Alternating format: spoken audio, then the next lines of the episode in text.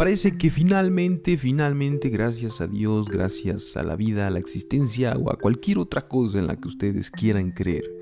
estamos saliendo de este difícil y terrible periodo de aislamiento en el cual se paralizó el mundo social, el mundo económico, el mundo político a nivel internacional desde finales de noviembre hasta estos momentos y que hay que destacar, hay que mencionar que hay algunos países que recién comienzan esta crisis eh, del COVID y otros países como el caso de México que están en un término medio porque estamos hablando de que ya en nuestro país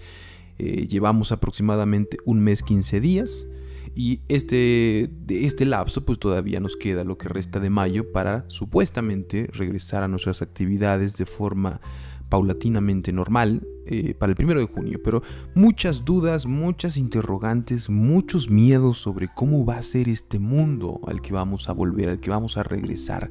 cómo van a ser las características y las reglas sociales para que no podamos o no caigamos otra vez en una eh, nueva crisis eh, de contagios como la que se vio actualmente. Lo que sí hay que destacar de todo esto es que se han puesto en evidencia eh, aquellas cosas que funcionan a nivel social y que si todos siguiéramos, si este mundo fuera más higiénico, si este mundo fuera más respetuoso de las autoridades y de las normas, pues entonces eh, podríamos haber llegado a una situación menos lamentable. Pero hasta la fecha lo que deja ver el tema del COVID a nivel mundial es el tema de las grandes desigualdades, el tema de la falta de acceso a servicios públicos básicos, la falta de acceso de empleos formales, la falta de oportunidades en las mismas condiciones para todas las personas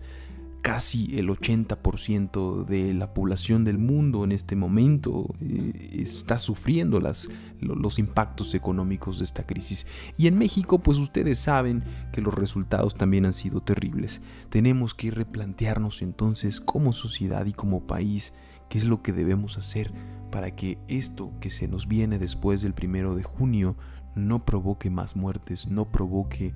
más faltas de respeto hacia las normas y hacia la autoridad. Tenemos que salir adelante y para eso hace falta que todos nos pongamos de acuerdo, así como parece que lo estamos haciendo, porque en México las cifras eh, aproximadamente de personas que están eh, en sus casas es del 57% pero también hay un 43% de personas que necesariamente tienen que salir a cubrir sus eh, actividades de manera diaria.